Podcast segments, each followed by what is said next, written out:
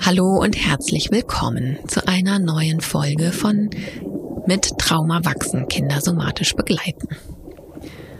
Heute haben Dorina und ich ein ganz spannendes und freudiges Thema, was aber manchmal so freudig und so schön ist, dass es zu viel ist.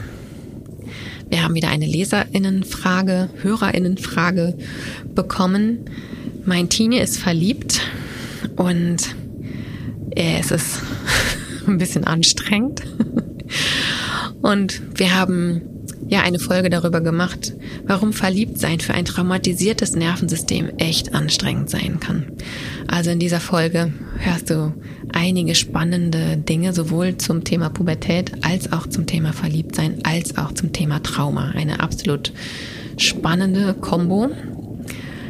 Und ja, bevor wir loslegen, möchte ich dich gerne noch auf unser SOS-Training aufmerksam machen, was schon relativ bald startet. Mitte Juni fängt der nächste Kurs, das nächste Training an. Ich freue mich schon sehr, neue SOS-TrainerInnen ausbilden zu können. In diesen sechs Live-Tagen werden wir üben, üben, üben und üben, üben, üben und üben, üben, üben. Und dazu noch Fragen beantworten, Fragen beantworten, Fragen beantworten. Und den TeilnehmerInnen alles mitgeben, was sie wissen müssen, wollen, um sich sicher genug zu fühlen, um die SOS-Übungen selber in die Welt zu tragen. Mit integriert in das SOS-Training ist der Workshop SOS-Übungen für Kinder, der Basiskurs, vormals das Übungsleiterinnen-Training, das Training zum zur Übungsleiterin, SOS-Übungsleiterin für Kinder. Und ihr seht schon, der Name war einfach viel zu lang. Deswegen haben wir es jetzt abgekürzt, SOS-Übungen für Kinder, der Basiskurs.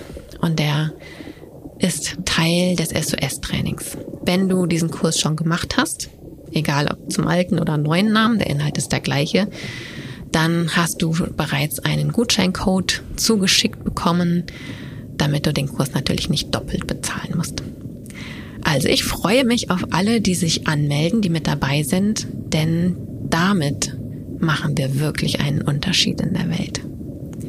Aber nun erst einmal viel Freude beim Verliebtsein, beim, bei der Folge über das Verliebtsein von Teenagern mit Traumatisierung.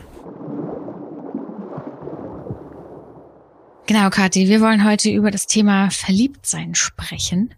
Und ähm, Verliebtsein ist ja erstmal ein total schönes Gefühl. Die Welt wird rosarot und jetzt gerade so im, im Mai, äh, im Frühling sehe ich wieder ganz viele verliebte Menschen auf der Straße. Das ist total schön.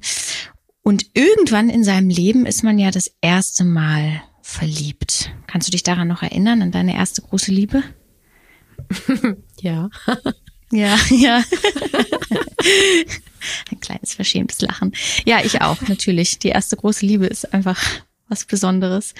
Und äh, meistens ja in einer Zeit, die sowieso schon sehr aufregend ist. Dann wird es nochmal doppelt aufregend. In, äh, in der Pubertät passiert das ja meistens das erste Mal.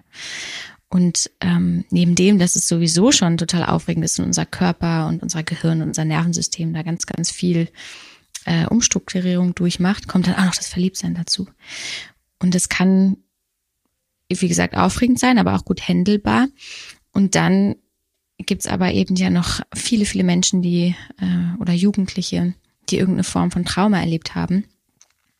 Und dann ist es manchmal eben doch extrem anstrengend und nicht mehr so gut händelbar. Und wir haben da auch ähm, ab und zu hören wir da auch von Eltern aus unserer Community, die gar nicht wissen, wie damit umgehen. Das Kind ist so komisch in verschiedenen äh, Abstufungen und deswegen haben wir uns gedacht, wollen wir da heute nochmal drüber sprechen. Also erstmal ganz allgemein verliebt sein um Pubertät, wie besonders oder ja aufregend diese Phase an sich schon ist und warum verliebt sein für ein traumatisiertes Nervensystem eben nochmal extrem viel anstrengender sein kann.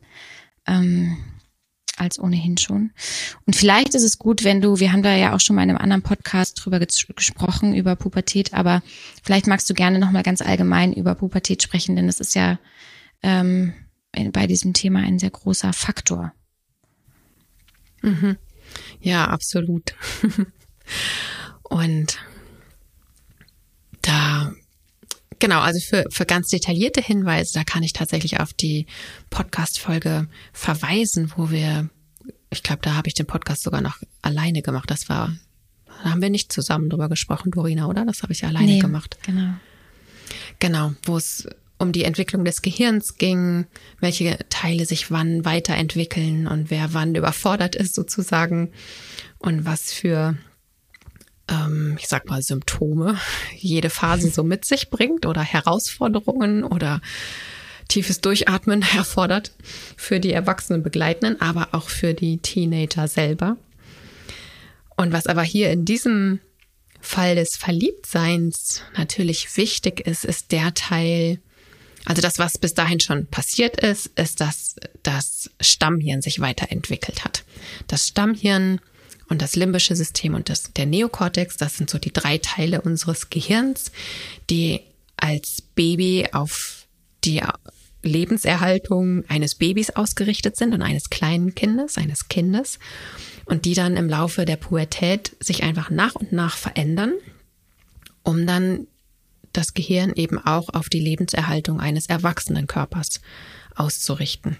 Und das habe ich in der anderen Podcast-Folge ausführlich erläutert. Und wenn wir zum Verliebtsein kommen, ist meistens schon die Veränderung im Stammhirn geschehen. Also, dass die Dinge im System aktualisiert wurden oder auf Erwachsenensysteme umgestellt wurden, die zum Beispiel das Herz-Kreislauf-System stabil halten, die einfach diese grundlegenden physischen Sachen eines Körpers, also die Autoregulation, dass das alles geklärt ist. Dass da also nicht mehr ein Kinderkörper reguliert wird, sondern ein immer erwachsen werdender Körper. Wenn das halbwegs abgeschlossen ist oder ja, dann kommt das limbische System dran. Und das limbische System, das ist der Ort im Gehirn, wo unsere Gefühle verortet sind.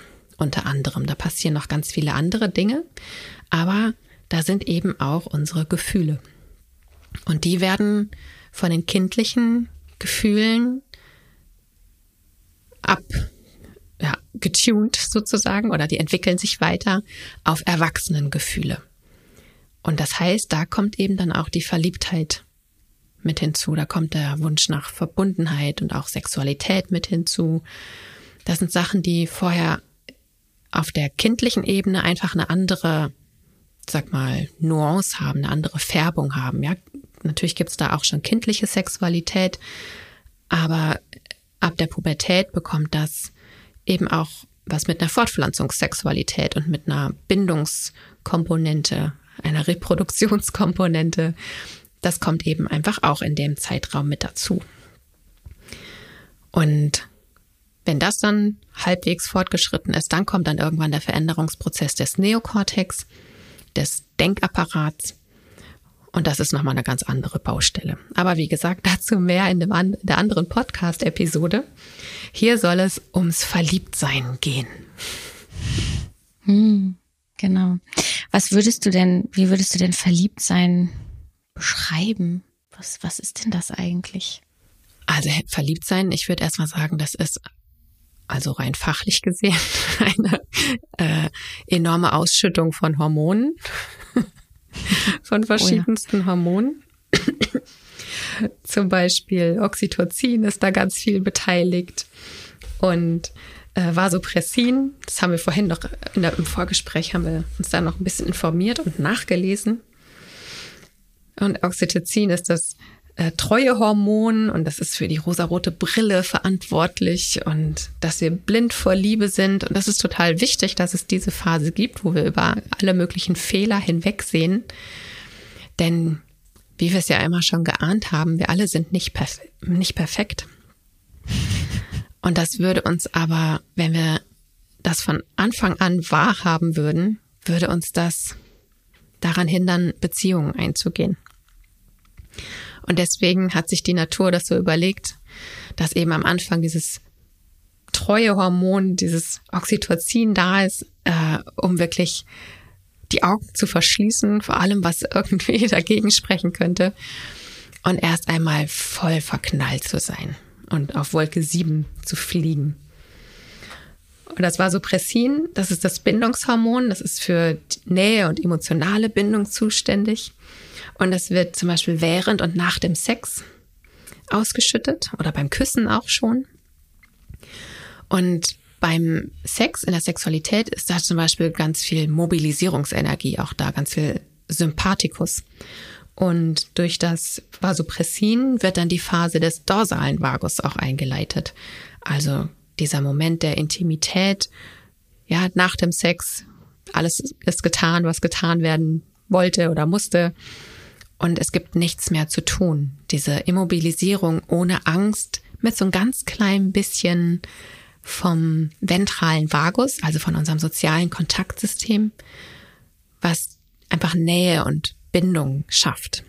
Und da ist das Vasopressin eben auch mit, mit präsent. Das ist erstmal das, was allgemein da in diesem Verliebtsein ist, was den Bindungsprozess dort vorantreibt und was aber natürlich auch ganz schön aufwühlt. Ja, denn Verliebtsein ist ganz viel einfach mit Sympathikus auch verbunden. Diese ganzen Schmetterlinge im Bauch, das äh, freudige Erwarten äh, des nächsten Treffens, der nächsten Textnachricht, äh, des nächsten Lebenszeichens lässt uns immer so ein kleines bisschen bing, bing, bing hochhüpfen. Und das heißt, dass in diesem Zustand von Verliebtsein erst einmal auch total viele Stresshormone unterwegs sind. Also auch wenn das ja was wirklich Schönes ist, also für die meisten zumindest, ist es eben mit Stresshormonen verbunden. Und das ist ganz natürlich, denn auch zum Beispiel beim Sport oder beim Spiel, wenn wir äh, actionreich spielen und sobald der Sympathikus, die Mobilisierung mit aktiv ist, sind immer Stresshormone mit dabei. Die haben eine andere Qualität, also eine andere Intensität, als wäre das mit Angst gekoppelt. Aber es sind eben auch die ganze Zeit Stresshormone dabei.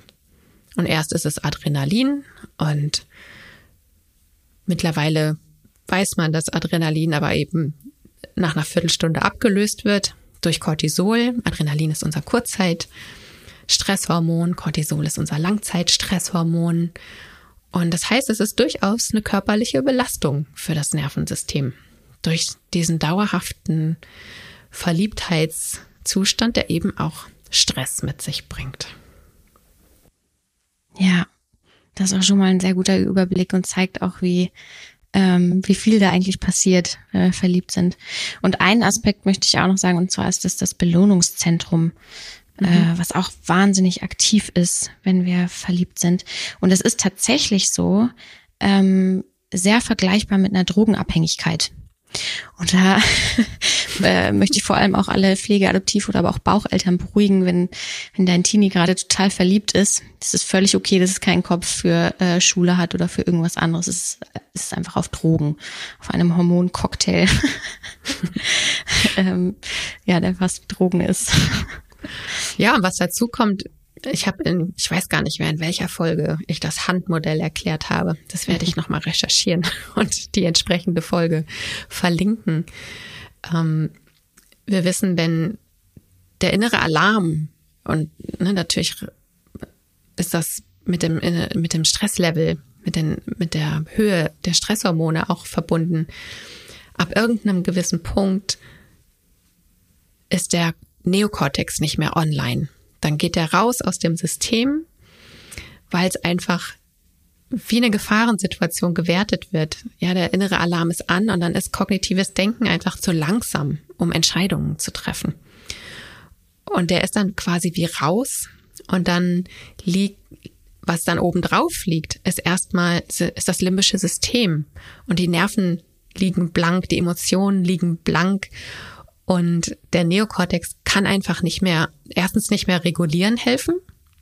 Einmal, weil er einfach offline ist, andererseits, weil er eben auch eventuell noch in einem kindlichen Modus ist und überhaupt mit diesen neuen Gefühlen überhaupt gar nichts anfangen kann.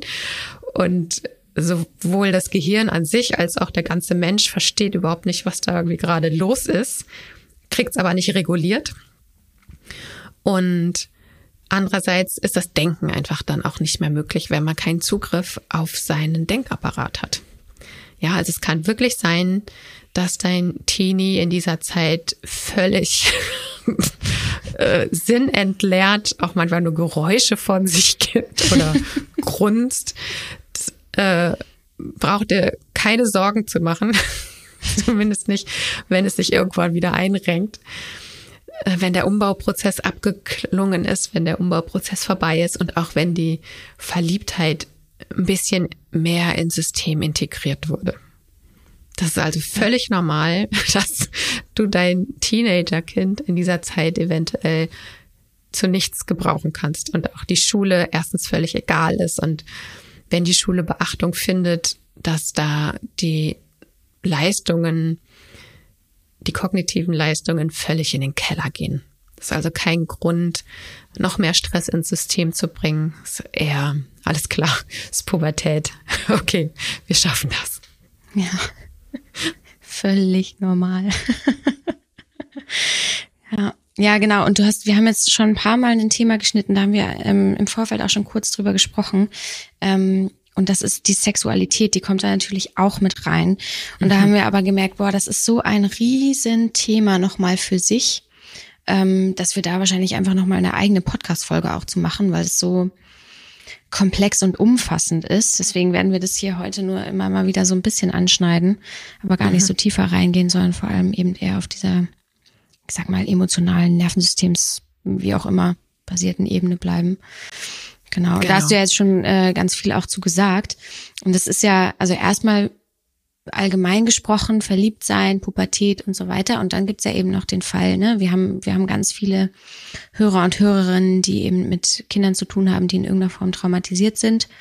Ähm, da haben wir auch eine eigene Podcast-Folge zu, was ist denn eigentlich Trauma? Das ist also die allererste Folge. Ah, ja, stimmt. Damit haben wir diesen Podcast begonnen. Ja, das ist mhm. richtig.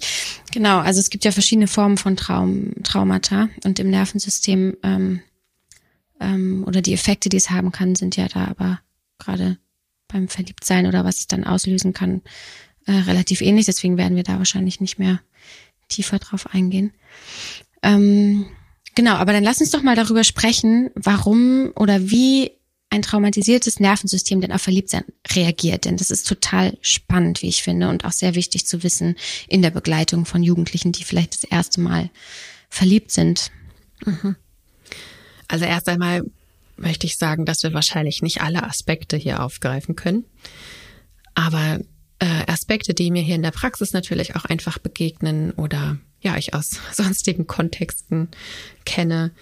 Und dass zum Beispiel ein ja, da kann ich vielleicht ein Beispiel aus der Praxis bringen. Es ist jetzt ein Beispiel von einer erwachsenen Person, aber das gilt für pubertierende Kinder einfach noch viel mehr als für Erwachsene, eben weil diese ganzen Umbauprozesse noch voll im Gange sind und das Nervensystem sowieso schon arg gebeutelt ist und gefordert ist. Also es wird wirklich an seine Grenzen gebracht, weil es über seine Grenzen hinaus wachsen muss. Ist es aber eben auch ständig schon sowieso ohne Trauma am Limit. Und ja, die Person, die bei mir in der Praxis war, die erzählte, und es war so eine Mischung aus Erleichterung und Glückseligkeit und gleichzeitig nicht verstehen. Sie erzählte, oh Mensch, Frau Bonet, ich habe endlich nach Jahren eine Beziehung gefunden und das ist so toll. Es ist ein Mensch, der sorgt sich für mich, der tut mir richtig gut und das ist so schön und ich mache gerade alles, damit es kaputt geht. Und sie hat die Welt nicht verstanden, weil sie einfach alles, also sie hat Streit vom Zaun gebrochen, wo es absolut nicht notwendig war. Und sie hat gesagt, wenn ich das jetzt noch zwei Wochen weitermache, dann ist die Person weg. Und dann sitze ich mhm. wieder da.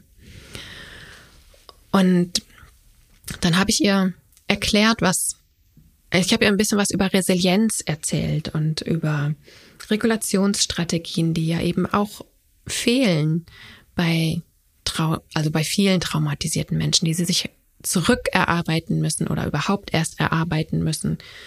Und bei der Resilienz traumatisierte Menschen haben oft erst einmal eine geringere Resilienz.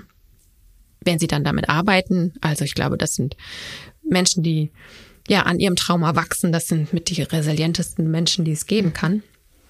Aber wenn wir eben noch nicht so weit sind, dann kann das bedeuten, dass die Resilienz eben einfach noch ein bisschen geringer ist. Und das kann man sich so vorstellen wie so eine Schale.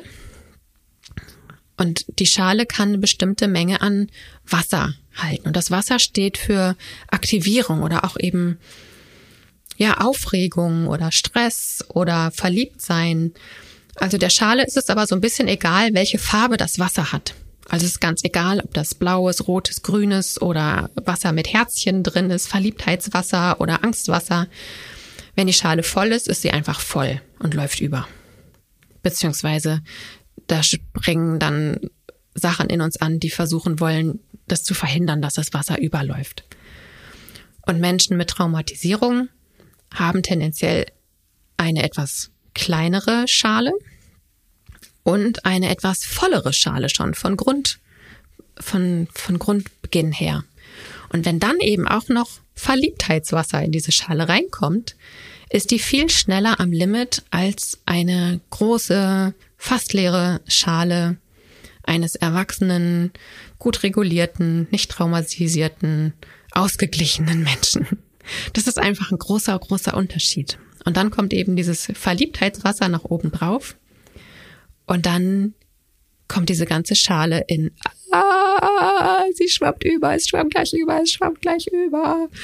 Und dann wird das System nervös und fängt an, irgendwas zu machen, damit das wieder aufhört. Denn diesen Zustand können wir nicht lange halten. Mhm. Und die Person bei mir in der Praxis hat das natürlich nicht absichtlich gemacht und nicht bewusst, aber es ist eine Regulationsstrategie ihres Nervensystems, eine alternative Regulationsstrategie, um das Wasser wieder ein bisschen händelbarer zu machen in ihrer Schale. Also ein bisschen Verliebtheitswasser raus. Und ja, wenn das einfach zu viel ist mit der Verliebtheit, dann muss die Verliebtheit wieder weg. Denn das Nervensystem ist überhaupt, also dem Nervensystem ist es total egal, ob es eigentlich was Schönes für uns ist oder was Schädliches für uns. Je nachdem, und da sind wir dann auch noch mal beim Thema Bindungsstrukturen und so. Mm, ja, wenn, wenn wir bisher in nicht gesunden Beziehungen waren, nicht sicher gebunden sind durch unsere Ursprungsfamilie oder wo auch immer wir aufgewachsen sind, dann ist das aber das Gewohnte, was wir haben. Und das Gewohnte, da können wir uns erstmal dran gewöhnen und können auch Strategien entwickeln, wie wir damit klarkommen. Und wenn dann was Ungewohntes kommt, auch wenn es total gut für uns ist, dann kann uns das total stressen, weil wir überhaupt nicht wissen, äh, wie muss ich mich jetzt hier eigentlich verhalten? Äh, ich muss mich gar nicht schützen. Aber ich, wenn ich die Schutzmechanismen anwende, die ich vorher gemacht habe, die, die brauche ich jetzt hier gar nicht. Okay, aber dann fühle ich mich total ungeschützt.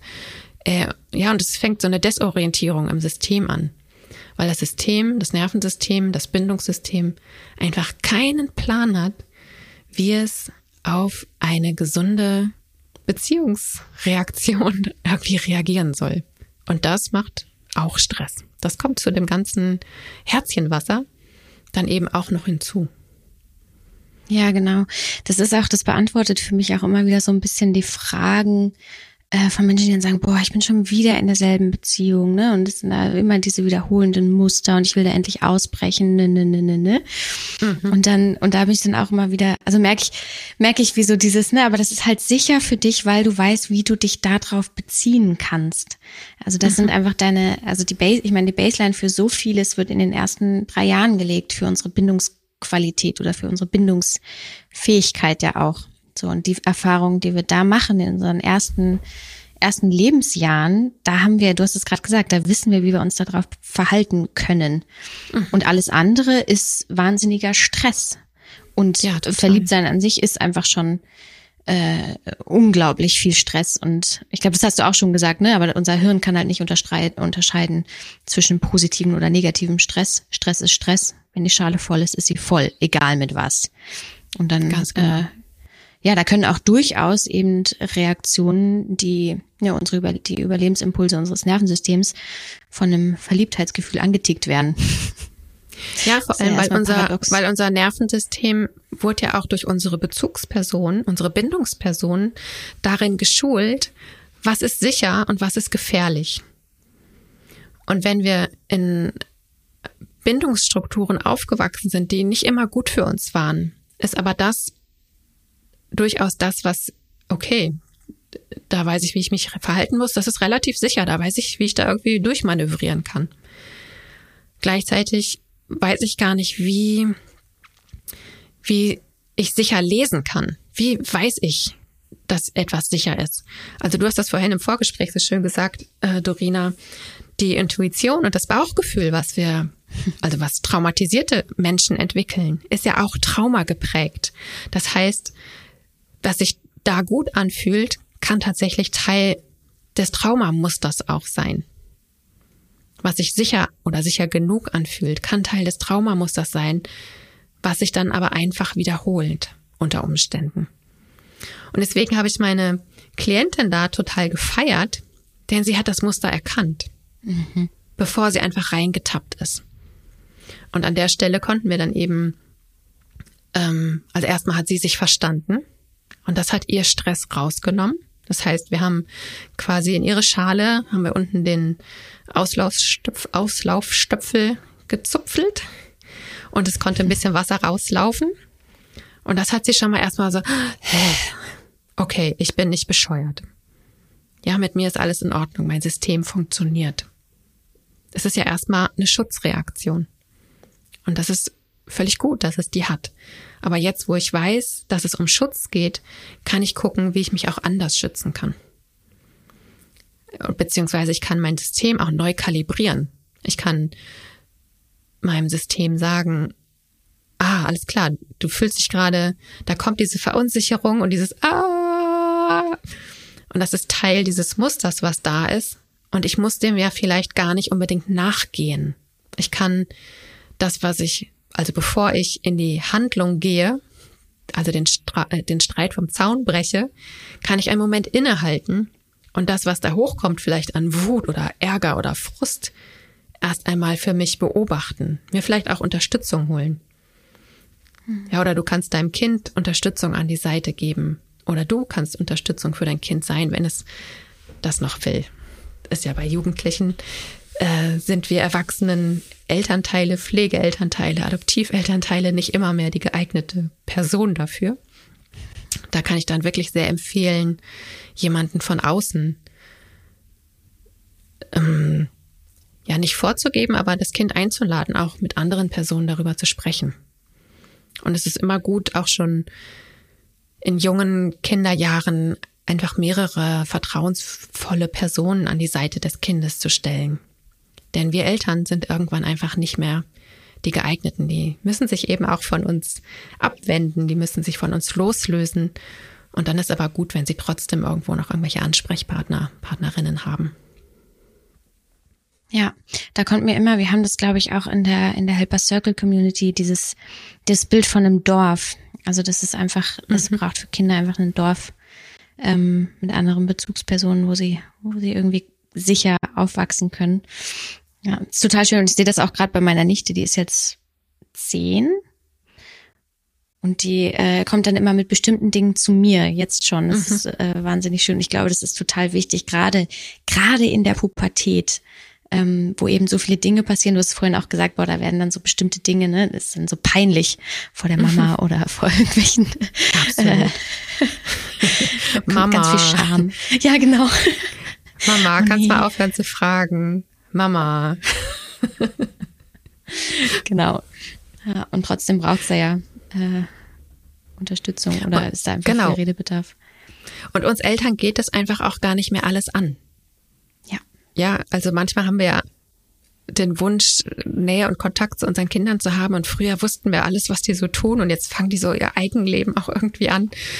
Und lösen sich von uns und haben auch so ihre Welt, zu der wir keinen Zugriff mehr haben. Das ist manchmal total schwer auszuhalten. Ähm, das macht uns erwachsenen Bezugspersonen manchmal ganz schön zu schaffen und ganz schön Stress. Ähm, da werde ich noch mal eine eigene Podcast-Folge zu machen.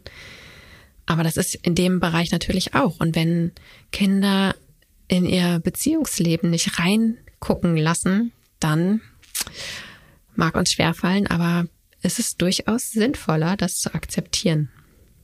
Mhm. Und, ne, also ich spreche da aus eigener Erfahrung. Meine Kinder sind ja genau in dem Alter, die sind 14 und 16.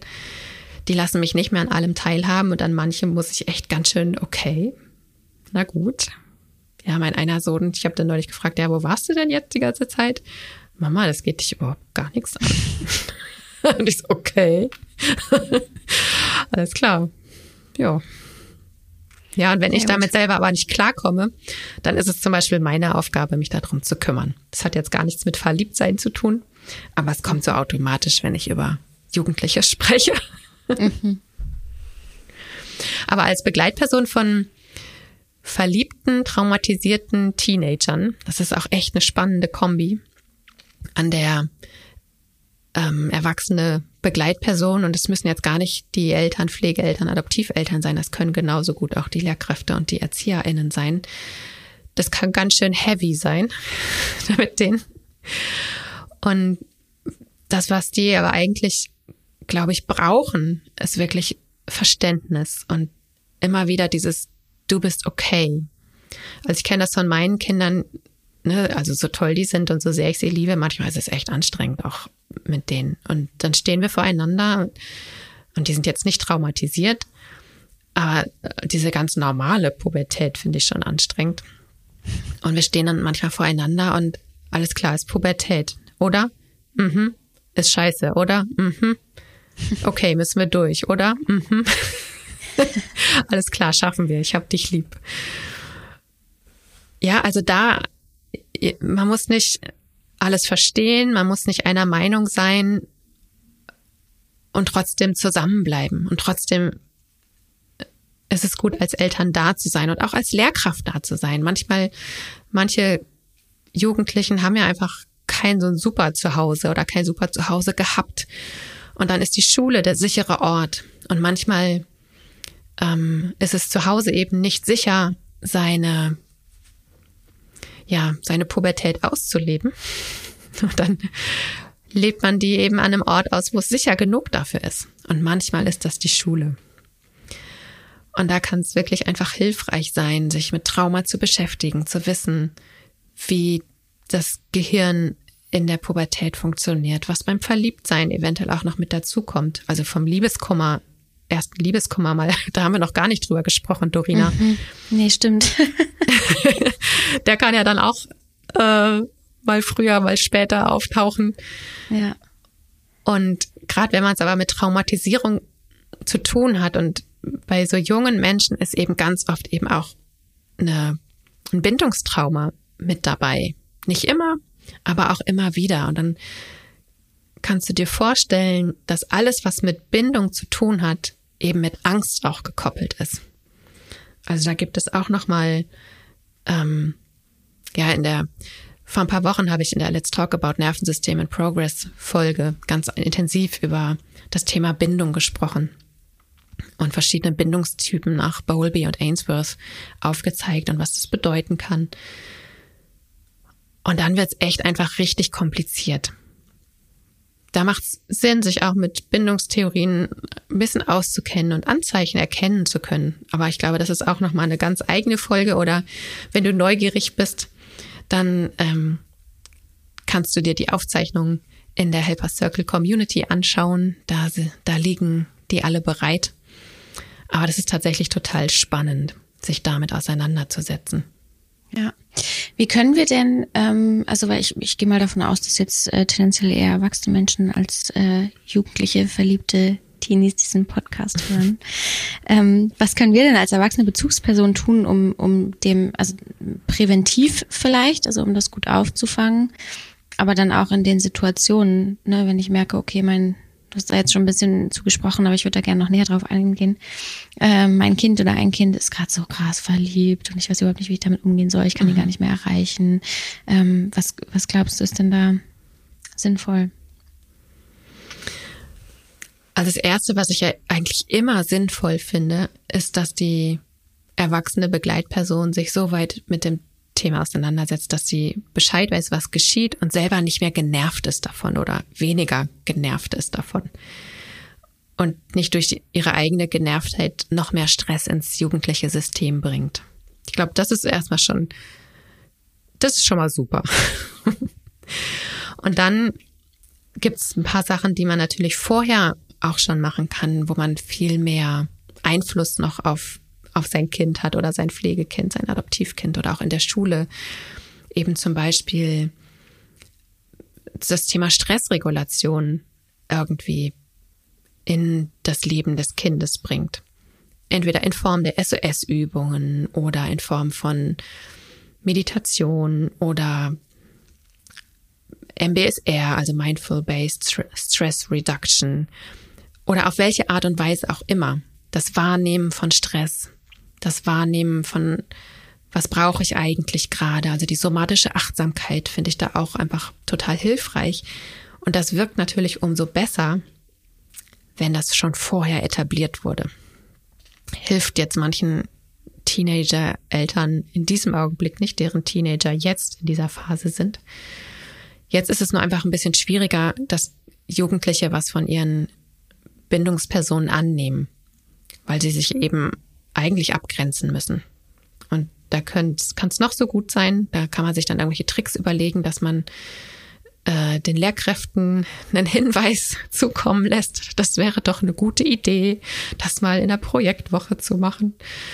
Oder wenn es irgendeine Person gibt, von der man weiß, dass das jugendliche Kind dieser Person vertraut, dass man dort irgendwie was ja, versucht, hey, mach doch mal sprich doch mal über, was kannst du tun, wenn du großen Stress erlebst. Also da finde ich es gut, von außen so ein bisschen für zu sorgen, ohne übergriffig zu sein. Das ist auch immer ein schmaler Grad. Mhm. Also da so von hinten rum irgendwie zu integri äh, intrigieren. Nee, wie heißt das Wort? Also fies um die Ecke zu sein und äh, mit verdeckten Karten zu spielen. Aber manchmal ist es ähm, einfach hilfreich, es nicht selber zu machen, sondern, weiß nicht, manchmal einfach unauffällig ein Buch irgendwo liegen zu haben, natürlich selber ein gutes Beispiel zu sein, also ein Vorbild zu sein, wie man mit Stress umgeht und manchmal einfach auch von sich früher zu erzählen. Wie war das denn, mhm. als ich damals verliebt war? Manchmal wollen die es gar nicht hören. Ist auch okay. Und manchmal mh, mm, ergeben sich aber Situationen, wo man einfach von sich selber früher erzählt und sagt, oh, ich kann mich noch genau erinnern, als ich das erste Mal verliebt war. Das war teilweise total schön und teilweise total anstrengend. Und was mir dabei damals geholfen hat, war, keine Ahnung, mich mit irgendjemandem auszutauschen. Wenn die Jugendlichen überhaupt gar keine Unterstützung bekommen. Und vor allem, wenn es traumatisierte Jugendliche sind, die vielleicht noch gar nicht so viel Therapie gemacht haben oder Unterstützung in, im Erlernen von mehr Regulation bekommen haben, kann das mitunter auch ein Moment sein, wo sie sonst zu alternativen Regulationsstrategien greifen. Sowas wie Rauchen, Drogen, Alkohol oder dann auch zu einer ungesunden Sexualität, um den inneren Druck loszuwerden. Und da ist es gut, möglichst früh dran zu sein. Also ich weiß, dass ich das jetzt mal wieder gesagt habe, aber ich finde es auch einfach so wichtig. Ja, voll. Und was, also irgendwie kam mir gerade das Wort Demut. Also wie so eine mhm. innere Haltung, so eine demütige Haltung diesen unglaublichen Prozessen gegenüber, mhm. die da in dem Kind stattfinden und dass wir es einfach nicht, ich meine, klar, wir waren auch mal jugendlich und es gibt vielleicht ähm, Dinge, an die wir uns gut erinnern können, aber so richtig reinversetzen ist schwierig. Ist vielleicht wie, wie bei so einer, bei einer Geburt. Man vergisst ja die Schmerzen relativ schnell wieder. Das hat ja unser Körper so eingerichtet. Und ich das glaube, stimmt. so richtig dran erinnern, was das bedeutet, was da eigentlich alles losgeht, können wir gar nicht. Und da, genau, da kommt mir eben, eben Demut, also dem. Und das finde ich total schön, was du äh, geschildert hast mit, mit, mit deinen Kindern. Also dieser, wirklich dieses, okay, es ist jetzt einfach so, da müssen wir jetzt irgendwie durch. Und ja. Ja, ja. es muss ja nicht immer Und, einfach sein. Also Richtig. Ja, wir können unserem Kind auch signalisieren, es ist gerade eine anstrengende Zeit und ich, es ist für mich sau anstrengend und ich glaube, dass es für dich noch zehnmal anstrengender ist. Ähm, und das ändert nichts an unserer Bindung zueinander. Ja, wir müssen uns ja. auch nicht toll finden gerade, aber das, was da drunter liegt, heißt einfach, ich liebe dich. Ja. Du ja, bist genau. mein Kind, du wirst immer mein Kind sein, auch wenn du dich jetzt bescheuert verhältst. ja. Ja, voll. Ja. Ja, und wie gesagt, ich habe es am Anfang schon gesagt, ich meine, der ganze, der ganze Punkt Sexualität, den haben wir jetzt noch gar nicht mit reingebracht, aber auch das ist da, also wenn wir da auch noch über Trauma sprechen und das alles irgendwie mit einbeziehen, das wird nochmal, ähm, glaube ich, hochspannend und sehr, ähm, sehr mhm. intensiv wahrscheinlich. Aber ja. ja. Worüber ich glaube, wir auch also gar nicht gesprochen. Mhm. Nee, sag, sag mal. du. Worüber wir auch gar nicht gesprochen haben, ist, wie wir als Elternteil oder Pflegeeltern, Adoptivelternteil auf, also wenn es dann eine beidseitige Verliebtheit ist, ähm, den Partner, die Partnerin, wie wir das vielleicht kommentieren. Das kann mhm. einfach tatsächlich auch ähm, interessant sein und Einfluss haben. Ja, wenn wir als Eltern, ich sag mal, gechillt sind, auch wenn wir vielleicht nicht so ganz mit der Wahl einverstanden sind, was wir bestimmt nicht immer sein werden. Und das ist manchmal einfach total, es ist einfach total wichtig, dass wir uns da raushalten. Ist ja. meine, glaube ich, dass es, ja, wir tun, ich glaube, unsere Aufgabe als Eltern ist es, einfach da zu sein, unsere Kinder auch Fehler machen zu lassen und wenn sie scheitern, auch da zu sein, mit ihnen die Scherben aufzusammeln, sie zu trösten ja. und sie daran wachsen zu lassen. Genau, ich meine, also gerade für Eltern ist das ja ein extrem, ähm, die erste große Liebe ist, glaube ich, ein wahnsinnig spannender Punkt, denn ich meine vorher, also selbst in, ne, wenn man ein sicher gebundenes Kind hat und alles war irgendwie äh, sicher genug und gut in einem guten Rahmen, selbst das ist ja ein total interessanter Moment, weil die Nummer eins, da war man vielleicht vorher noch die Nummer eins als Eltern, die nächsten Bezugspersonen mhm. und die erste große Liebe, da verändert sich das ja. Also durch die rosarote Brille, dann ist Bezugsperson Nummer eins ist plötzlich jemand anderes. Und ich glaube, das auch mit auf dem Schirm zu haben und dann eben nicht da so ähm, reinzufunken und irgendwie ein Mitspracherecht zu haben, kann richtig happig sein. Absolut. Also das ist genau der Teil, wo ich, glaube ich, gerne noch mal eine extra Podcast-Folge zu machen würde. Ja, wenn das Kind sich nicht mehr bei mir ausheult, sondern woanders. Mhm wer braucht mich dann noch? Ja. ja, wer bin ich denn noch außer Mama? Das ja. ist, ist ja auch nicht zufällig, dass die Pubertät und die Midlife Crisis oft so zeitgleich irgendwie stattfinden.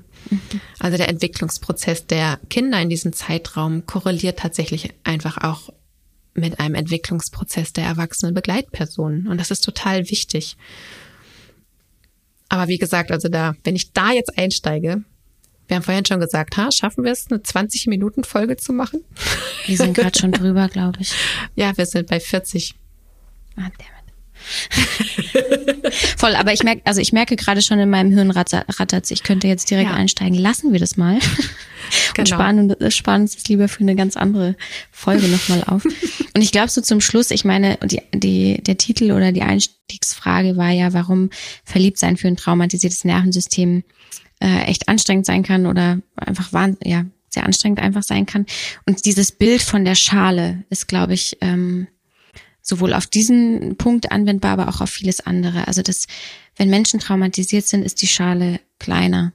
Und dann ist es egal, ob da äh, Verliebtsein drin ist oder irgendwelche anderen Stressmomente voll ist voll. Und ich glaube, mhm. das beschreibt es ziemlich gut, wie unser Nervensystem da funktioniert. Ja, absolut. Und das heißt aber auch nicht, dass diese Schale immer klein bleiben muss oder dass da sowieso ja. schon immer viel Wasser drin bleiben muss.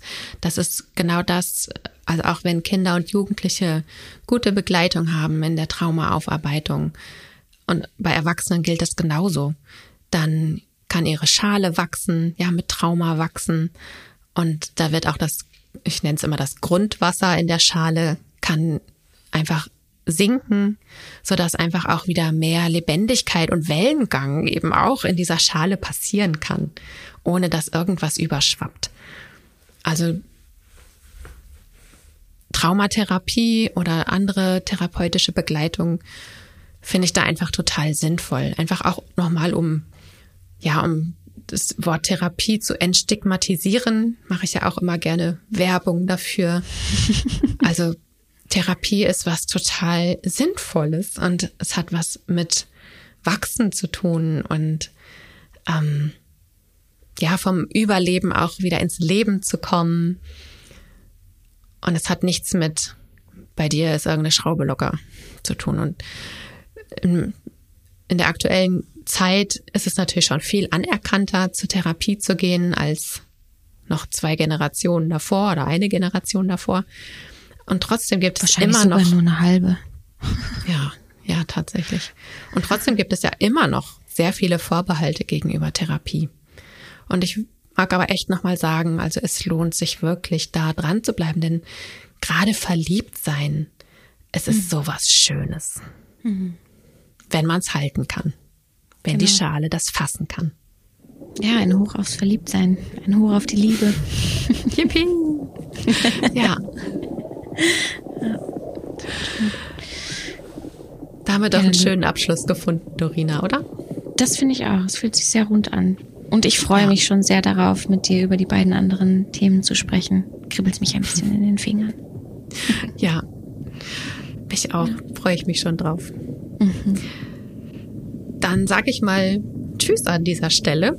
Ich hoffe, du hast einiges für dich und auch für dein vielleicht pubertierendes Kind mitnehmen können, dein verliebtes Kind. Vielleicht bist du selber verliebt und hast selber was für dich mitnehmen können, dir einige Verhaltensweisen erklären können. Schreib's uns gerne an mittraumawachsen at helpercircle.de. Wir freuen uns natürlich immer über Feedback. Auch gerne bei Spotify oder Apple Podcast als Kommentar oder als Sternchen, die du uns dort geben kannst. Das macht tatsächlich einen großen Unterschied, denn je mehr eine Folge gehört wird, desto mehr wird sie anderen, die unseren Podcast noch nicht kennen, auch angezeigt. Und wir wollen natürlich, dass sich das Wissen, was wir hier verteilen, dass sich das möglichst an viele verteilt. Denn ich glaube tatsächlich, dass wir damit einen Unterschied machen können. Danke dir, Dorina. Es war wieder ganz schön mit dir hier. Ja, das fand ich auch. ich freue mich aufs nächste Mal. Tschüss. Genau. Tschüssi.